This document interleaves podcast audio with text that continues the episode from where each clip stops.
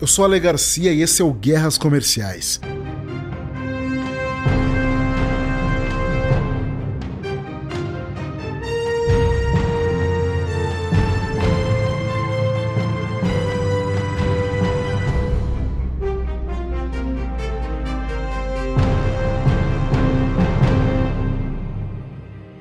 Caso você não tenha notado ainda, inteligência artificial é o grande assunto do momento.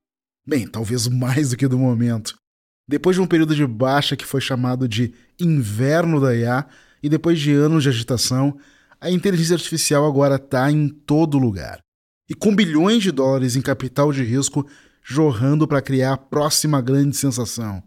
Isso não quer dizer que, por enquanto, o mundo está se tornando Blade Runner ou qualquer outro filme distópico onde a tecnologia está controlando os humanos. Mas os avanços da IA levaram muita gente a se questionar sobre o futuro. Perguntas sobre segurança e ética, por exemplo. Tipo, a IA está ficando muito grande rápido demais? Para nos ajudar a responder algumas dessas perguntas, convidamos a professora e pesquisadora referência sobre os impactos sociais da inteligência artificial, Dora Kaufman. A Dora é autora dos livros A Inteligência Artificial Irá Suplantar a Inteligência Humana e também Desmistificando a Inteligência Artificial. Hoje ela vai compartilhar alguns dos usos mais legais e talvez mais assustadores da IA que a gente já viu e vai nos ajudar a entender onde tudo isso vai parar. Fica ligado que vem tudo isso na sequência.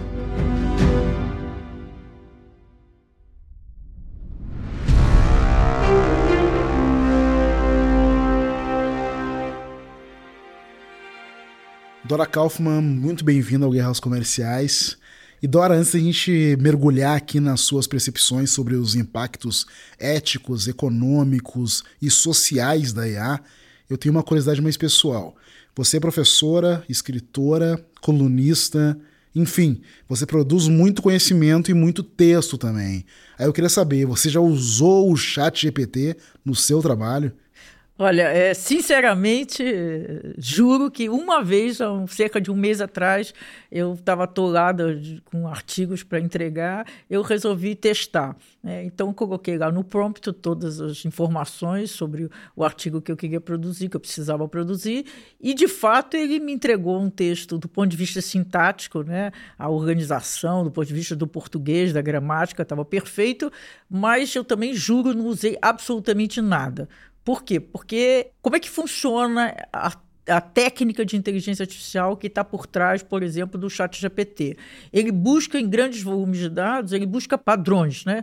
Então ele me trouxe um texto que quando eu acabei de ler, eu já nem me lembrava do que estava escrito. Por quê? Porque é o mesmo, né? E tudo que eu escrevo, tanto os trabalhos acadêmicos, quanto é, na minha coluna na Época Negócios, como em outras, é, o Globo e Valor, que às vezes eu colaboro, qualquer, qualquer texto que eu escrevo, eu tento né? Nem sempre eu sei se, se eu tive sucesso ou não, mas eu tento trazer alguma coisa nova, acrescentar alguma coisa diferente é, para o debate que está acontecendo. Então, é uma reflexão, é, é um ponto de vista, é, é, um, é uma pegada, né? e isso eu não encontrei no chat GPT, exatamente porque ele, há uma diferença entre ser inédito e criativo. Né? O chat GPT e todas as soluções de IA generativa, eles produzem inédito, no sentido de que é um texto que nunca foi feito igual aquele, assim como uma imagem que nunca foi feita igual aquela, mas não é criativo. Né? Não tem nada novo, não tem acrescenta nada ao debate, à, à conversa que já está acontecendo. Por isso eu não usei nada do texto. Sim. Em comparação aos seus alunos na academia, você acha que eles estão usando esses programas de linguagem generativa na faculdade para fazer provas e trabalhos? Olha, eu só dou aula, atualmente eu só dou aula na pós-graduação, né? então são alunos de mestrado e doutorado. Aí é, é impossível, assim, pelo menos os meus alunos, eh, nas disciplinas, meus orientandos, ninguém usa para entregar um trabalho chat GPT ou nenhum, nenhuma solução equivalente. Mas na, na faculdade, no ensino médio, está sendo bastante usado. Aí, do ponto de vista da escola, tem duas opções.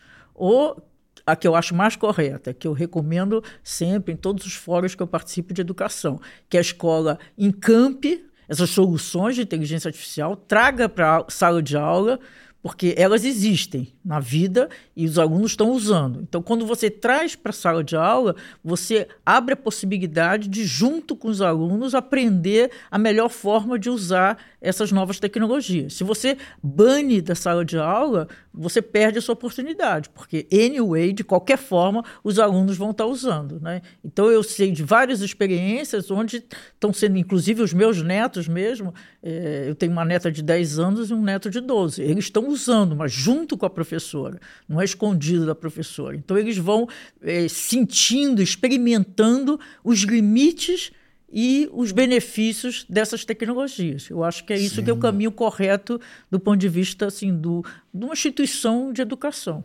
Inclusive os limites éticos do seu uso, né, ao eles estarem utilizando de uma maneira que é encampada pelo sistema da escola, eles também têm esse conhecimento de como devem utilizar aquilo ou não, né? Claro, claro, sem dúvida. E, e, ser transparente, né, que é o principal. Acho que todas as novas tecnologias têm que ser trazidas para a sala de aula. A pior solução, no meu ponto de vista, é o banimento. Você tira, aí pronto. Aí cada aluno vai usar para o bem ou para o mal, sem saber quais são os limites. Então você tem que discutir isso.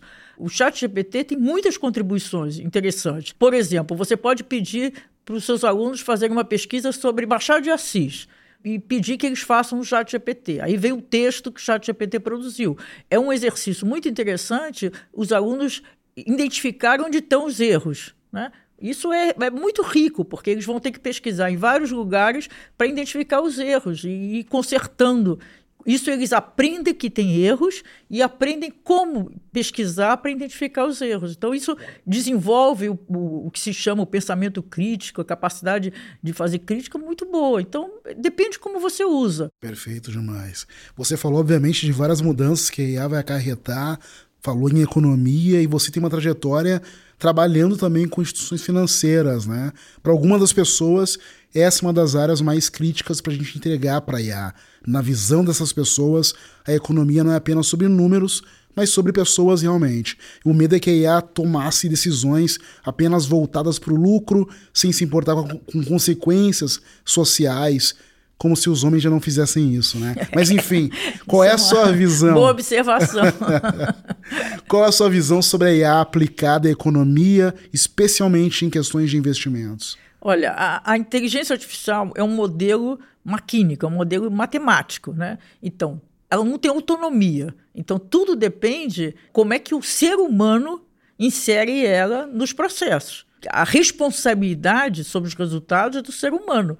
Então, hoje, de fato, é, você falou sobre o, o sistema é, bancário, eu trabalhei 12 anos no, nos bancos e é o, o setor que eu mais conheço eu fui diretora de banco e tudo, eh, na área mesmo de operações. Então, o, o sistema bancário no Brasil já está usando há alguns anos inteligência artificial em várias, em várias tarefas, em vários domínios muito fortemente nas operações internas, para otimizar uh, as operações internas. Você falou especificamente sobre recomendação de investimento. Então, o que, que faz um sistema de inteligência artificial? Em princípio, porque ele tem que ser bem estruturado, tem uma série de questões, mas supondo que foi tudo feito perfeitamente, sem problema, todos os cuidados foram tomados, aumenta a possibilidade de recomendações melhores. Por quê? Porque ele lida com uma quantidade de dados muito maior. Quando um, um analista é, de um banco, né? quando um gestor de investimento do banco faz uma recomendação, por exemplo, te recomenda que você deveria investir o seu dinheiro X% nessa ação, só que esses analistas, por melhor que eles sejam, eles não têm a capacidade de lidar com o volume de dados que tem um sistema de inteligência artificial. Então, se eu se eu sempre tomo decisão, eu, pessoa física, as instituições baseadas em informação, e hoje, qual é o novo hoje? Hoje eu tenho uma sociedade hiperconectada. Então, a sociedade hiperconectada, parte importante da nossa sociabilidade, da nossa comunicação, se dá através é, de ou ambientes digitais ou é, dispositivos digitais. Então, nós estamos sempre gerando dados. Nesse momento, nós estamos aqui conversando, gerando dados. Então, o novo é essa sociedade hiperconectada e essa quantidade extraordinária de dados, que se chama Big Data. Então, se eu tenho um sistema que lida com um conjunto de informação muito maior, aumenta a probabilidade de ter uma recomendação mais adequada. Mas isso tudo depende do sistema ter sido montado perfeitamente, de instituição financeira ter o que se chama governança interna, diretrizes que me garantam que que eu estou monitorando os riscos do sistema, que eu sei quais são, que eu estou monitorando. É, precisa ter uma, todo um arcabouço é, que me garanta, é, que minimize, ou como se diz, mitigue os riscos. Aí, se tudo isso for feito perfeitamente, eu tenho uma chance maior de ter uma, uma recomendação melhor do que se fosse de um ser humano. Perfeito, você foi muito clara sobre a lógica do IA e sobre esse uso em áreas em que principalmente a quantidade de informações ela é muito necessária e ter uma tecnologia que tenha o controle e organize todas as informações é muito bem-vindo. Mas agora indo para um assunto um pouco mais pop, até querendo saber se você acompanhou isso realmente, que foi uma preocupação de profissionais, produtores de conteúdo em Hollywood, roteiristas e atores que fizeram uma greve, né, muito por conta da tecnologia IA impactando os seus trabalhos. É, não sei, primeiramente, você acompanhou o caso? Sim, claro. Maravilha. Então você pode contar para os ouvintes um pouquinho mais sobre o ponto principal da greve, no que concerne a tecnologia IA, o que, que ela estava impactando em relação às, às solicitações profissionais? Olha, eu, é, eu acho que sem dúvida, acho que é consenso que o setor mais impactado pela inteligência artificial, principalmente pela o que se chama essa categoria IA generativa, onde está incluído o chat GPT, por exemplo, é, é, a indústria criativa, chamada indústria criativa. Exatamente porque qual, é a diferença assim, da natureza é, entre a, a IA preditiva, que a gente teve até então, e a IA generativa? A técnica que está por trás das duas é a mesma coisa, é a mesma técnica. A diferença é que a IA preditiva, os modelos de IA preditiva, eles só fazem uma previsão do que vai acontecer a partir de toda uma análise de grandes conjuntos de dados. A IA generativa, além de fazer a previsão, ele, o que se diz, sintetiza, ele cria um texto, uma imagem. Então ele tem essa ele, te, ele produz uma imagem, um texto, um código, um vídeo. Então, essa capacidade de gerar alguma coisa inédita, que não é criativa, mas inédita, é, impacta a indústria criativa, né? Porque ela hoje, se tudo que for padrão, ela vai fazer bem. Aliás, eu costumo dizer, é, esquece é, competir com o padrão. Tudo que é padrão, é, a tecnologia vai fazer cada vez melhor. Então, para o ser humano, ele tem que se preparar para fazer aquilo que não é o padrão que hoje a tecnologia ainda não consegue fazer. Então, o que, que acontece, por exemplo, você fazer dublagem, né, que foi um dos é, da, das reações em Hollywood, dublagem. Hoje o sistema já consegue fazer dublagem. Então, assim, você vai contratar um ser humano para fazer uma coisa que uma tecnologia consegue fazer. Colocar letreiro faz tempo, não é nem com a IA generativa. A inteligência artificial anterior, o sistema já consegue fazer letreiro. Resumos, por exemplo, você pega lá na Amazon, né? Aí tem um resumo do livro. Qualquer, qualquer livraria qualquer, é, é, digital tem um resumo do livro. Tudo isso já é feito há muito tempo por inteligência artificial. Então, o que está acontecendo do ponto de vista que, para mim, é o maior impacto social é sobre o mercado de trabalho. O que a gente está vivendo hoje é uma extensão, é uma expansão de um processo que já está em curso desde meados do século passado, que é a automação. Né, automação programada. Então, vou dar um exemplo. No final do século passado, nós tínhamos no Brasil quatro grandes setores que tinham taxas altas de empregabilidade era a indústria automobilística, varejo, é, o, os bancos e o setor público. Hoje, pegar o carro, é, qualquer um pode entrar no YouTube e ver como é que faz um carro hoje. São máquinas fazendo máquina, né? Então, praticamente não tem pessoas, tem muito poucas pessoas numa fábrica de uma montadora hoje. Isso não tem a ver com inteligência artificial. Isso são máquinas programadas. Né? Então, nós já estávamos num processo muito acelerado de automação. E aí, o que, que, o que, que acelera? O que, que acelera não? O que, que expande a automação que se diz automação inteligente? Porque ela entra em áreas cognitivas que a automação programada não entrava. Então, essas que você se referiu, que era indústria criativa, ela estava protegida dessa automação programada, porque a automação programada não conseguia, não consegue fazer é, nenhuma dessas atividades ligadas à indústria criativa. Mas quando você entra com a inteligência artificial, a chamada automação inteligente, ela atinge essa, é, esse conjunto de pessoas. Então, nós estamos, de fato, é, tem que repensar uma série de questões em relação ao, ao mercado de trabalho. Não adianta é, assim reclamar, não adianta é, protestar contra o uso básico, porque do ponto de vista do contratante, da empresa, da organização, é um ganho de eficiência e redução de custo enorme. A não ser que seja alguma instituição social, por que razão uma empresa, uma organização vai abrir mão de redução de custo, aumento de eficiência, deixar de contratar o que está disponível para ela conquistar isso. Então, então tem, que se, tem que se mudar, o que fazer. Por isso que eu acho que essas modificações elas precisam de política pública. E, infelizmente, é o que nos falta. É política Perfeito. pública que dê alternativa para as pessoas. Como, exatamente, como eu vou amenizar esse processo de transição para atingir, para é, causar danos melhor, menor possível para as pessoas. Como é que eu faço isso? Né? Essa é uma grande preocupação, porque a gente está muito perto, eu acho, da IA substituir a mão de obra numa grande escala, né? E você consegue é, nos trazer talvez uma uma ideia de números em anos que você acha que essa, essa substituição da, da mão de obra em grande escala vai acontecer pela IA? Olha, eu, eu tenho uma, não tenho muita simpatia, porque eu, eu acho que você pode fazer uma previsão 5, é, 10 anos, é, coisas que. sobre situações e, projetos que estão acontecendo já nos laboratórios. Né? A automação programada ela já existe, é, e a automação inteligente está também caminhando. Agora, já está acontecendo. Né? Se a gente vê hoje, por exemplo, o varejo, né, que é, como eu disse antes, é um, era um, sempre foi um grande empregador, hoje o varejo já, já existe tecnologia para o varejo funcionar sem precisar de pessoas ou praticamente de pessoas. É, hoje, as grandes varejistas elas já têm igual ou mais do percentual de venda já eh, por plataformas eh, digitais, né? Então isso já, já, é, já muda, porque numa plataforma digital, num, num, ponto de venda, num canal de venda digital, virtual, você precisa de muito menos gente do que em loja física.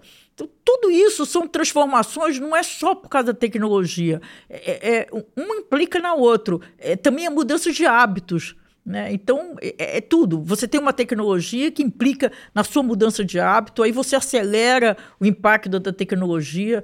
Na verdade, todas essas tecnologias novas, que não é, não é só inteligência artificial, elas estão facilitando a nossa vida. Né? Se a gente falar assim, bom, tem muitas críticas às grandes plataformas, mas como que a gente consegue imaginar hoje viver sem o Google, sem o Waze ou, ou qualquer outro GPS? Tudo isso, tudo isso que nos facilita. Airbnb, é, pega aí uma lista de plataformas e de aplicativos que a gente usa no cotidiano e que de fato facilita a nossa vida. As redes sociais, o YouTube, o Facebook, tudo isso compõe uma, um conjunto de, de facilitadores da nossa vida. E, e a, a, essência do modelo que se chama modelo de negócio dessas plataformas e aplicativos é a inteligência artificial. Então, como é que a gente pode dizer, bom, é, é, é, era bom que não tivesse isso? Não, não dá mais. Assim como tem várias contribuições enormes da inteligência artificial na área de saúde, na área de segurança, em todas as áreas, todas as áreas. A questão é que ao mesmo tempo, essa tecnologia ela tem enormes benefícios, ela tem enormes malefícios. Né? Então, todo o, o, desafio é você balancear. É como é que você maximiza os benefícios e você mitiga é, o, os potenciais danos. Nada disso é fácil. Se fosse fácil, é, hoje no Ocidente não existe nenhum país que tenha já um arcabouço regulatório. Não existe ainda. Existe só processos. A gente vai tirar um pequeno intervalo agora. Minha convidada é Dora Kaufman, autora dos livros A Inteligência Artificial irá suplantar a inteligência humana e Desmistificando a Inteligência Artificial. Quando a gente voltar, vamos dar uma olhada no que cientistas, investidores e bilionários estão esperando ou não da IA.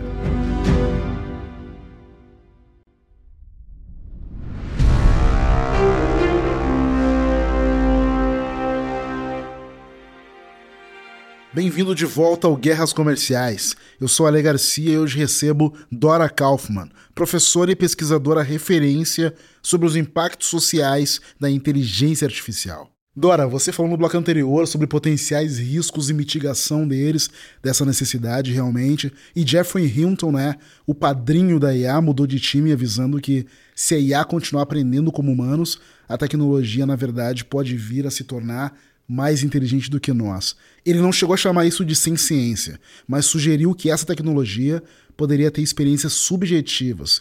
Você vem cobrindo essa indústria faz muito tempo. Como soa para você essa mudança de tom dele? Olha, é, tem várias. Nessa sua pergunta tem várias questões. Né? O que, que acontece com as pessoas que foram dedicadas a vida inteira na tecnologia? Existe uma separação muito grande entre as áreas humanas e, e, e tecnológicas. Né? Tradicionalmente, na, as universidades são montadas muito separadas. Então, o pessoal de tecnologia ele não é o primeiro que de repente acorda para o fato de que tem impacto social. Então, as pessoas, os, os, cientistas da tecnologia, em geral, o foco é no desenvolvimento da tecnologia.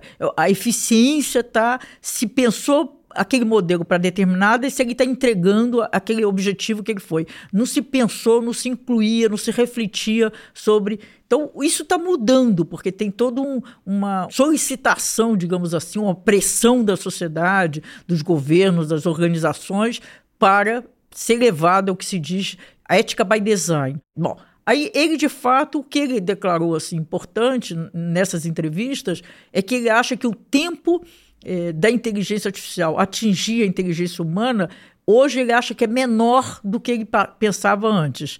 Ele acha que talvez 10, 15, 20 anos isso já vai acontecer. Né?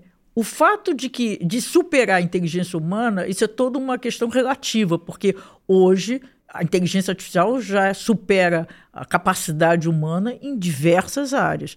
Agora, não é só a inteligência artificial. Você pega uma máquina de calcular básica, ela calcula muito mais eficiente do que a nossa capacidade de fazer o cálculo. Né? Pega em números grandes, eu duvido que você consiga multiplicar dois números enormes e uma máquina de calcular faz isso rápido. Então, essa questão de como superar a inteligência o que se trata, assim, é a capacidade, a inteligência abrangente do ser humano. Acabou de sair, é, dia 30 de outubro, se não me engano, é, a minha última coluna. 23 acadêmicos lançaram um documento, uma, uma um, um, um, artigo, inclusive o Hilton, é, com ponderações muito mais sensatas do que, por exemplo, a tal, aquela carta de a, a março que pedia para parar seis meses Sim. e depois um outro manifesto. Né? Agora eles fazem ponderações, mas sempre pensando no futuro. Né? Como é que o caminho de desenvolvimento da inteligência artificial,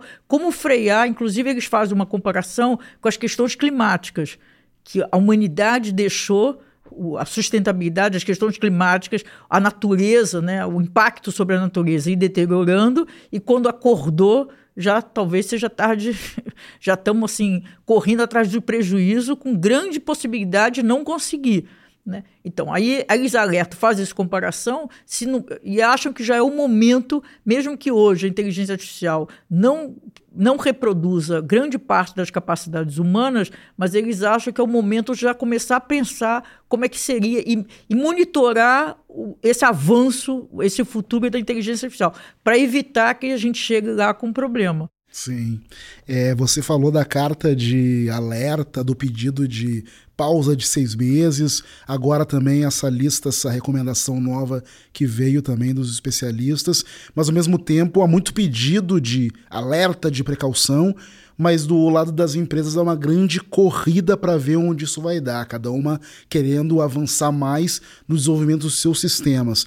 Você acha que essa grande corrida é o que está realmente tá ofuscando os riscos que a IA podem representar? Olha, é, eu acho que você tem toda a razão. Eu até escrevi há um tempo atrás um artigo no Globo que o título era Concorrência Tóxica. Né? Eu acho que o, o chat GPT ele tem uma mudança aí a partir do chat GPT. Bom, primeiro que o chat GPT inovou, ele usa a mesma a base tanto da técnica como da arquitetura, que se chama maneira como você organiza os elementos dessa técnica, que já tinha sido desenvolvido pelo Google, que está na base do Google de tradutor, né, desde 2017. Mas qual é a inovação que de fato é genial, a inovação do ChatGPT? É a interface. Né? Então, até então, para você interagir com um sistema de inteligência artificial, você precisava ter alguma especialização. Né? O ChatGPT, ele colocou assim, qualquer pessoa, até uma criança, pode interagir. Então, a partir daí foi que eu fiz esse artigo que, que se estabeleceu uma, uma concorrência um pouco sem regras. Né? É por isso que eu chamei de concorrência tóxica, porque o que, que acontece? A, a, a, o ChatGPT foi desenvolvido por uma empresa chamada OpenAI, mas quem fez o um investimento significativo foi a Microsoft, investiu 10 bilhões Nesse investimento, a contrapartida foi um acordo de exclusividade. Então, todos os produtos desenvolvidos pela OpenAI só podem ser comercializados pela Microsoft. Então, assim, do ponto de vista é, prático, ela deu um pulo né, uhum. dentro da competição. Então, essa concorrência, hoje, se é, eu já escrevi sobre isso também. Se você pegar os grandes investimentos, assim, teve uma queda esse ano de investimento do que se diz de venture capital. Né? Então, teve uma queda do volume total, mas teve um, um aumento da dotação para inteligência artificial. E dentro dessa, a IA generativa é que tem mais recebido investimento. Então, existe uma percepção dos investidores de que a, a maior geração de receita, de riqueza, virá no curto e médio prazo dessas soluções de IA generativa. Então, cada vez mais, é, o que, que aconteceu, por exemplo, o chat GPT, ele é baseado, é uma solução baseada é, no que se chama GP 3.5, que tem uma escala. Né? O, a OpenAI ela foi evoluindo é, nessas soluções. O GP4 já foi feito, na verdade, de código fechado. Né? E aí o que, que deu a reação? Imediato, a área de pesquisa que chama Google Brand, do Google, os pesquisadores podiam publicar. A partir disso, foram alguns dias depois, o Google proibiu não pode mais seus pesquisadores publicarem antes de ser incorporado a um produto. Né? Então, isso tudo decorre de uma concorrência que eu chamei lá atrás de concorrência tóxica. Você vai mudando, porque tradicionalmente a evolução da inteligência artificial estava sendo feita por código aberto. Né? Então, tudo são mudanças. De fato, está uma disputa muito grande. É, agora, se você pensar, essas empresas, essas cinco big techs, elas não transcendem inteligência artificial. Hoje elas dominam a infraestrutura da internet. Né? Isso, para mim, é, é, assim. Tem um mercado de trabalho que é um impacto importante, mas do ponto de vista da economia, o impacto maior é a concentração de mercado. É porque quando você pega números, fica assustador. Por exemplo, você pega o sistema operacional do celular. O que, que é? 70% é o Android, que é o Google. 30% é a Apple. Você pega o navegador, o Chrome, ele tem 60 e poucos por cento do market share de todos os navegadores do planeta. O que, que é? É o Google. Se você pega, você vai pegando, você pega, por exemplo, é, armazenamento de dados e processamento de dados, que é o que se diz em nuvem. Hoje, a AWS, a Microsoft e o Google controlam 65% dos dados armazenados e processados no planeta. E isso só está crescendo. Tem grandes empresas brasileiras, por exemplo, e os governos que já anunciaram que estão migrando para a nuvem. Sim. Então, se a gente for pensando, essas empresas, elas, elas, elas não fazem um produto, um serviço, elas dominam a infraestrutura, elas criam ecossistemas Sim. e elas dominam a infraestrutura da internet. Então, é muito mais sério a competição do que só, digamos, em relação à inteligência artificial. Então, o que eu, o que eu vejo hoje é eh, governos, estados cada vez mais fragilizados e empre essas empresas cada vez mais poderosas. Né? Então, o que, que tá, muitas delas, todas elas hoje, todas, 100% delas esse ano, falam, os seus CEOs falam que tem que regulamentar a inteligência artificial. E eles criaram também há pouco tempo, há um mês e pouco atrás, um fórum específico para propor alternativas é, de regulamentação. Mas isso é uma função do Estado, porque ela, a, é evidente, todos nós somos um pouquinho espertos para saber. Se eu sou uma empresa, eu vou criar uma regulamentação que me favoreça. Né? Ninguém imagina que não seja isso. Porque qual é a questão de qualquer empresa? As empresas elas têm, é, elas são empresas preocupadas com as questões éticas, sem dúvida nenhuma. Mas qual é o, qual é o limite dessa preocupação? Quando você tem um conflito entre o interesse econômico e o interesse é, da sociedade, numa empresa vai sempre prevalecer o interesse comercial. Né? É por isso que tem um papel do Estado, porque o Estado, ele, ele, a função dele é proteger a sociedade e o cidadão. Precisa fazer essa regulamentação, Não. né? Então, então tudo isso tem, tem é, e confunde as pessoas, porque de repente hoje parece consenso. Não tem ninguém que eu que eu veja nenhuma instituição, nenhum lugar do mundo falando contra a regulamentação. Todo mundo quer regulamentação. Mas a questão é como regulamentar. É isso que começa a dividir. Sim. Porque as big techs estão no mercado e tem mais gente entrando também, como o próprio Elon Musk, que agora também quer uma fatia dele no negócio da EA com a XNI, né? E o que você acha que ele pretende conquistar e como pode ser diferente da OpenAI, essa nova empresa dele? Olha, o, o Elon Musk sempre teve no mercado de, eh, de inteligência artificial, né? Tanto que, que foi um falacioso que ele foi um dos signatários daquela carta eh, de abril pedindo para parar de seis meses, né? Porque ele tem ele, carro autônomo, o que, que é da Tesla? É, inteligência artificial. Ele tem uma empresa é, é, chamada Neuralink que trabalha com modelos de inteligência artificial de ponta, né, para conectar cérebros, é, com um grau de risco enorme. Ele sempre esteve envolvido. É, então, foi meio hipócrita, meio não, totalmente hipócrita, porque pouquinho tempo depois, sei lá, um, dois meses, três, já foi anunciado que ele estava criando uma empresa específica para desenvolver o alternativo ao chat GPT. E ele estava fazendo a captação. E isso acabou de ser anunciado que no, no antigo Twitter, que agora chama X, já lançou a sua alternativa é, de chat GPT. Né? Então tem lá as descrições e mostra quais são as vantagens em relação, aparentemente, em relação ao chat GPT. Né? Então é isso. É, essa é a briga. Quer dizer, a riqueza, o que se, a percepção né, é uma diferença no mercado de investimento, a percepção do que de fato acontece. A percepção hoje é que a riqueza está né, é, na inteligência artificial e na, principalmente na inteligência generativa. Né? Então, aí a atenção fica toda voltada para ela. Então começam a surgir as, as concorrências. Agora, quem é que vai prevalecer? Qual vai ser o melhor modelo? O que vai ser mais fácil? O que as pessoas vão aderir? Tudo isso é muito novo. Né? É, nós estamos, mesmo na inteligência artificial, essa técnica que eu falei que foi é, começou a ser usada em larga escala 2015, 16, 17, é seus primórdios. Tudo está muito novo. E a generativa, então, é mais. A gente vai sair em mais um rápido intervalo. E na volta, filmes podem prever o futuro da IA? Fica ligado.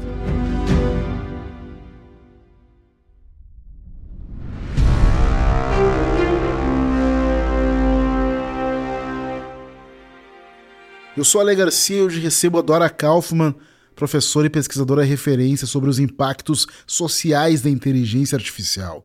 Dora, uma coisa que me ocorreu aqui é muito sobre a percepção que as pessoas têm sobre a IA, é muito ditada também sobre a ideia que a cultura pop conta sobre a IA.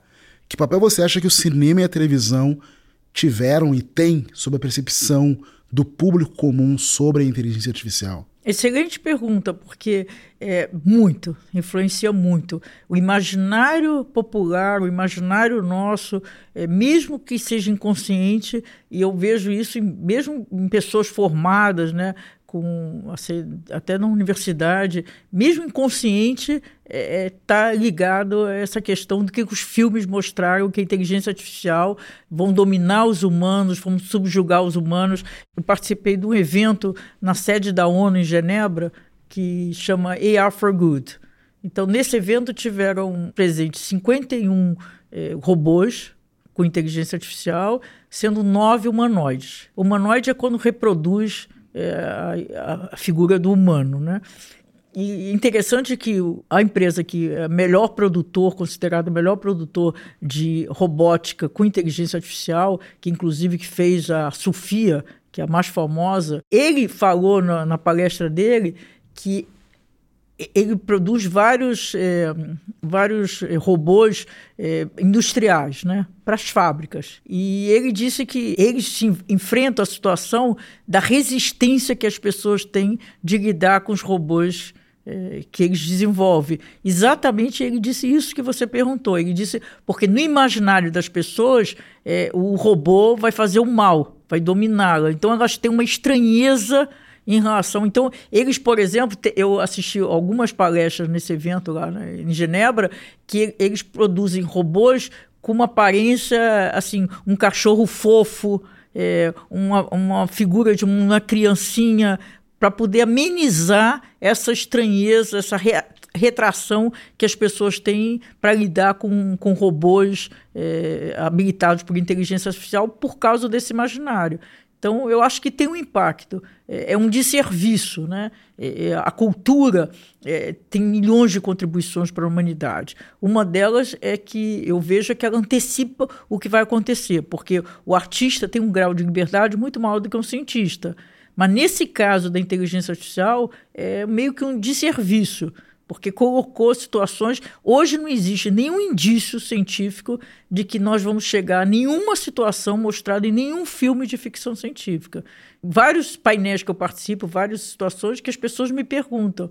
Então, mas vai dominar? Como é que está? Coisa que não tem nada a ver, né? O que está acontecendo hoje. Hoje é um sistema é, maquínico, um modelo estatístico de probabilidade está mudando a lógica de funcionamento da sociedade, da economia, porque é uma sociedade que nós estamos caminhando para um modelo macro, deixando de ser economia industrial e cada vez mais predominando, ainda não predomina, mas tende a predominar o que se chama economia de dados. Né? Então, esses novos modelos de negócio, essas plataformas do nosso cotidiano, elas, o modelo de negócio delas é monetizar os dados. Né? A matéria-prima são os dados que a gente produz na interação com elas.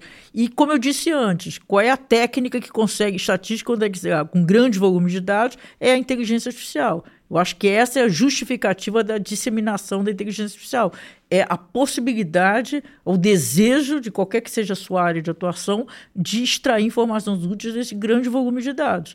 Então, é, é isso que está acontecendo, mas é, que isso é, é uma mudança fundamental na lógica de funcionamento da sociedade, mas não tem nada a ver com o que mostra os filmes de ficção científica. Mas, infelizmente, é o que eles existem, for montando o nosso imaginário. E as pessoas têm, uma certa, têm um certo medo da inteligência artificial. Né? Parece que vai vai me tirar meu emprego, vai me, acabar comigo, vai, vai me dominar e não vai sobrar. Muitos me perguntam assim: o que, que vai sobrar para a gente, humanos? Perfeito. E você estava falando antes sobre os humanoides, sobre robôs e as técnicas de empresas para parecer, para deixá-los menos é, ofensivos, né, para eles lidarem melhor, menos aterrorizantes. e eu acho que o Blade Runner é um filme que trabalha muito esse aspecto da separação entre humanos e máquinas e tal. Mas a gente está vendo agora muitos bots que ainda não fizeram nenhum trabalho de tornar eles parecido com uma forma humana, né? Até porque eu acho que tem uma questão muito importante nisso, que é a questão do Vale da Estranheza, o Uncanny Valley, assim. Eu queria que você falasse um pouquinho sobre o Uncanny Valley e qual que você acha que é o futuro dos bots. Se vai haver essa tentativa de progressão para se criar formas mais parecidas com o ser humano, ou isso realmente é algo que vai trazer ainda mais rechaço às pessoas? Olha, tem uma, tem uma área específica de conhecimento que é a robótica. Né? Então, tem a robótica com, habilitada com inteligência artificial. Existem inúmeros outros robôs que não têm nada a ver com inteligência artificial. Então, a robótica, a junção da área da robótica com a inteligência artificial, gera os robôs habilitados com inteligência artificial. Mas isso é uma forma. Mas é, é, é a maior parte do uso da inteligência artificial são sistemas embutidos, é, embutidos no, nos produtos, nos serviços. Né? Mesmo se a gente pegar os assistentes virtuais, como a Alexa, assim, que não são novos, eles não têm uma forma humana.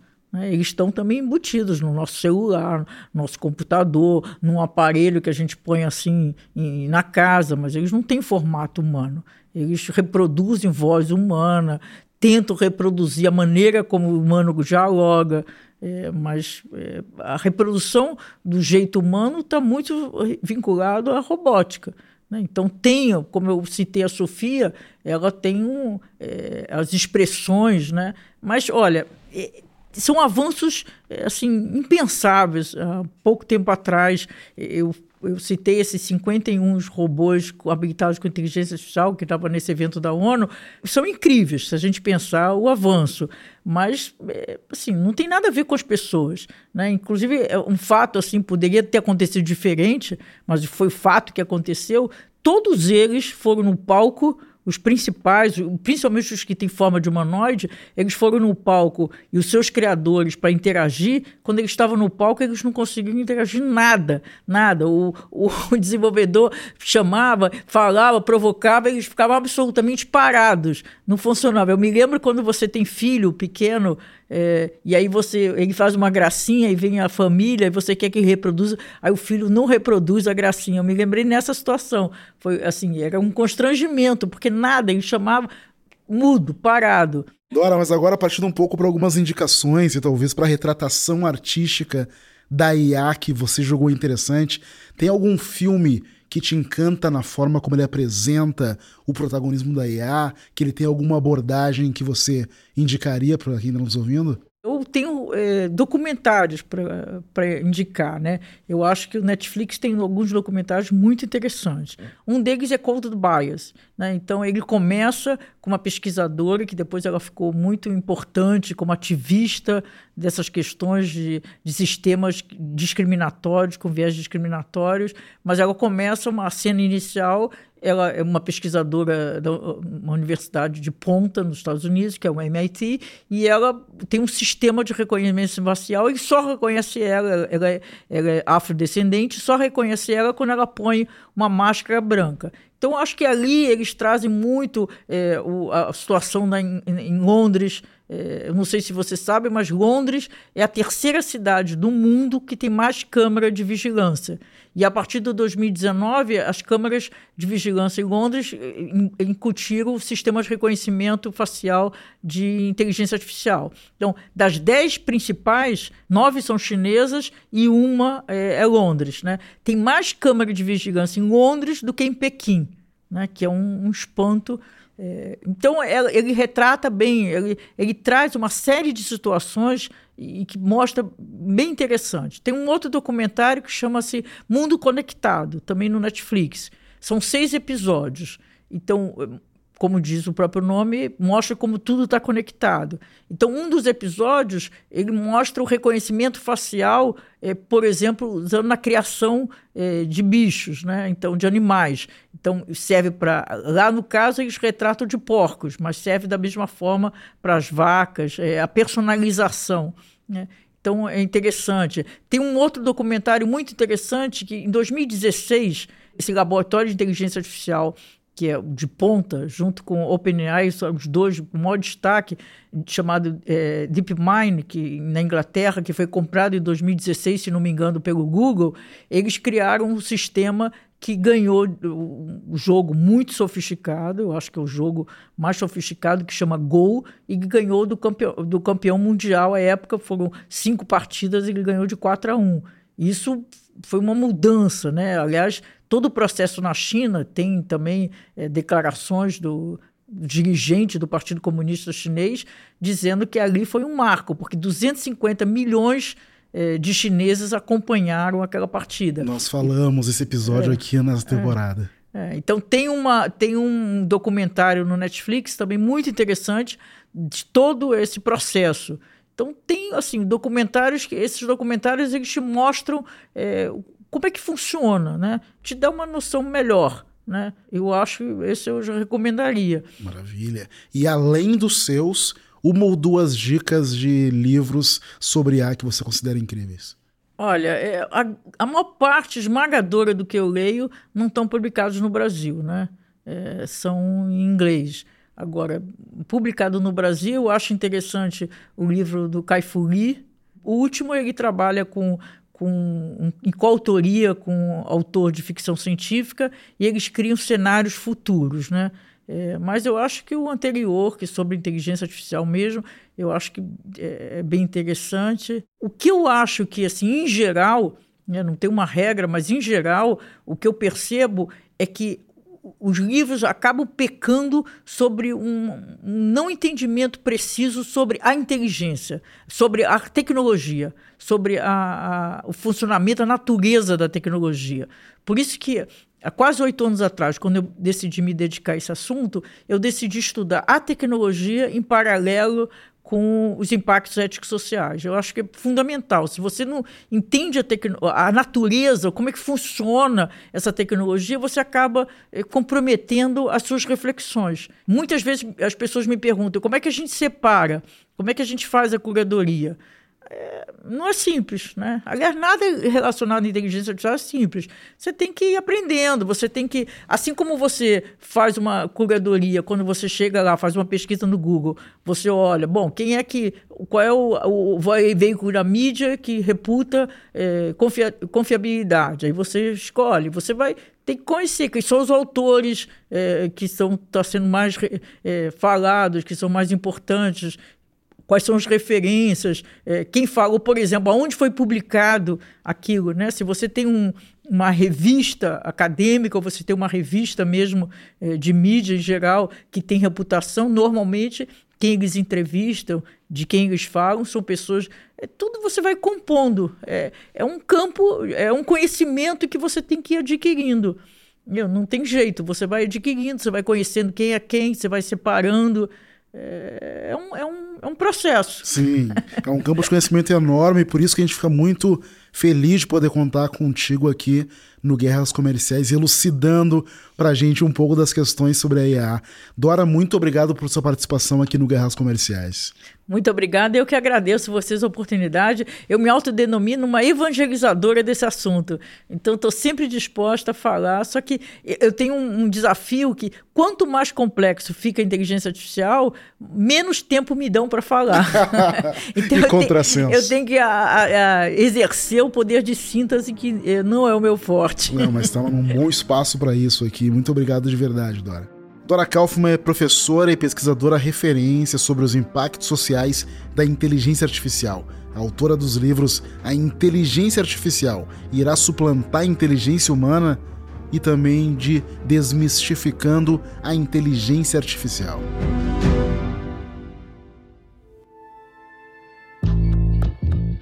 Da Wonder e esse é o episódio 4 de A Ascensão da IA para Guerras Comerciais.